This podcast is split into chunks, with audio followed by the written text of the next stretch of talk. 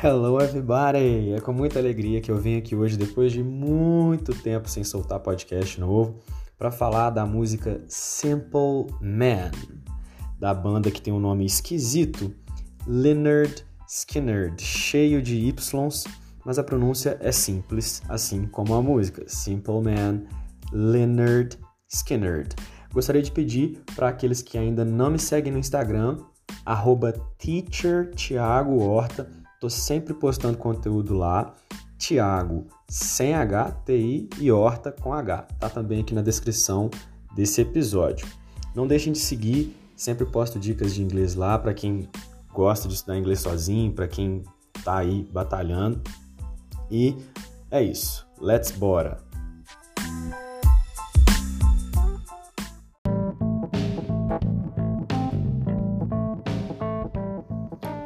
Começando então falando da banda, Leonard Skinner uma banda formada em Jacksonville, na Flórida. O grupo foi formado em 1964 e tinha como vocalista principal Ronnie Van Zant e na guitarra Gary Rossington. A música Simple Man foi composta pelos dois e ela foi escrita logo após que a avó do vocalista Van Zant morreu e a mãe do Gary Rossington, que era o guitarrista, também tinha morrido na mesma época. Os dois sentaram juntos no apartamento do Van Zandt um dia e começaram a contar histórias sobre elas. E o Rossington surgiu com, com algumas notas, então o Van escreveu a letra em cima dos conselhos que essas mulheres tão importantes na vida deles haviam lhes dado.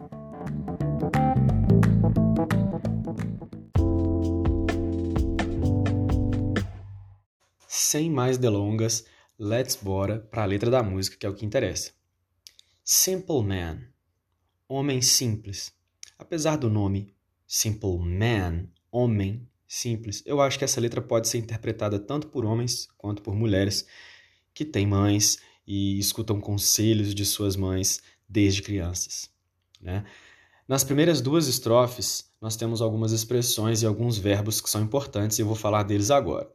Primeiramente, take your time.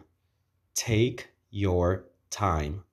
Faça no seu tempo, ou simplesmente no seu tempo. Take your time. When I was young. Quando eu era jovem. Já nos verbos, nós temos told, que é o passado do verbo tell, que é contar ou falar. Was, passado do verbo to be, que aqui no caso é era.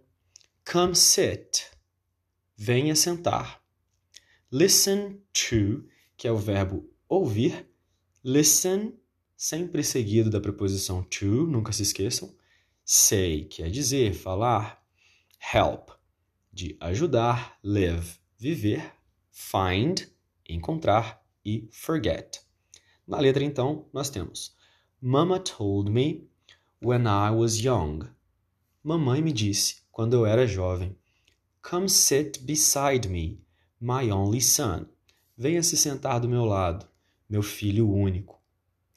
assim como eu, only son, filho único. And listen closely to what I say.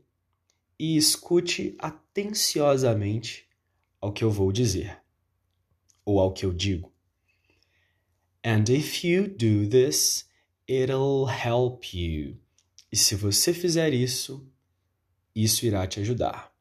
Some sunny day. Em algum dia de sol. Ele dá uma floreada na música aqui, né?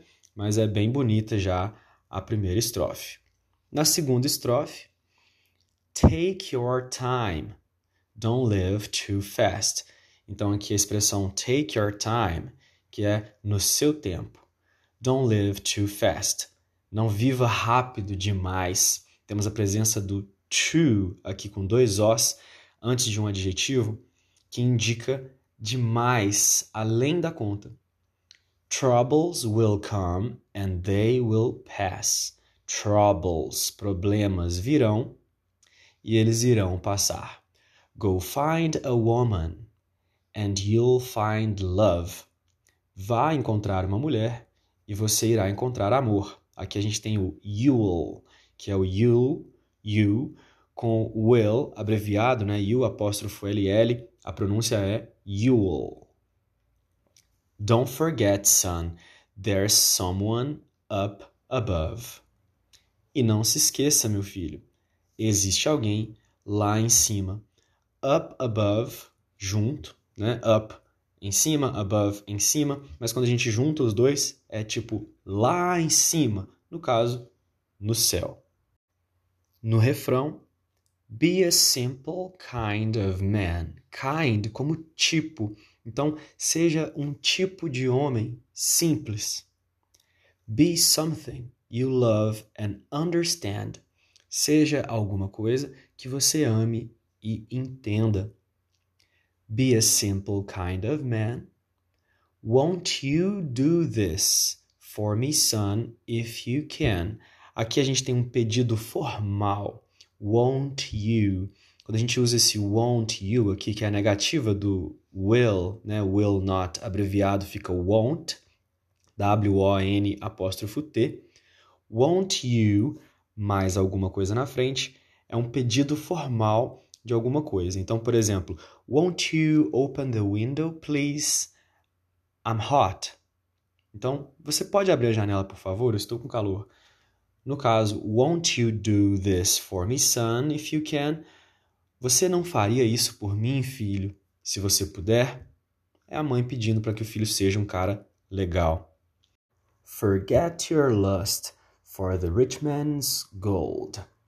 Esqueça o seu desejo pelo ouro, dinheiro do homem rico. Aqui a gente tem man, apóstrofo S, que indica posse. Então, man's gold, ouro do homem, sempre invertido, né? Primeiro o, o nome próprio ou a pessoa e depois o, o substantivo. Então, rich man's gold. A gente tem rich como adjetivo antes de tudo, depois homem e depois ouro. Rich man's gold. Ouro do homem rico. Tudo ao contrário. All that you need is in your soul.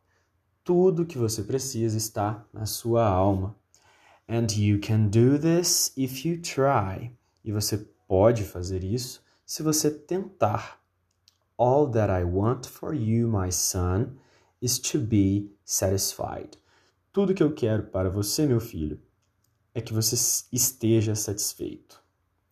Don't you worry.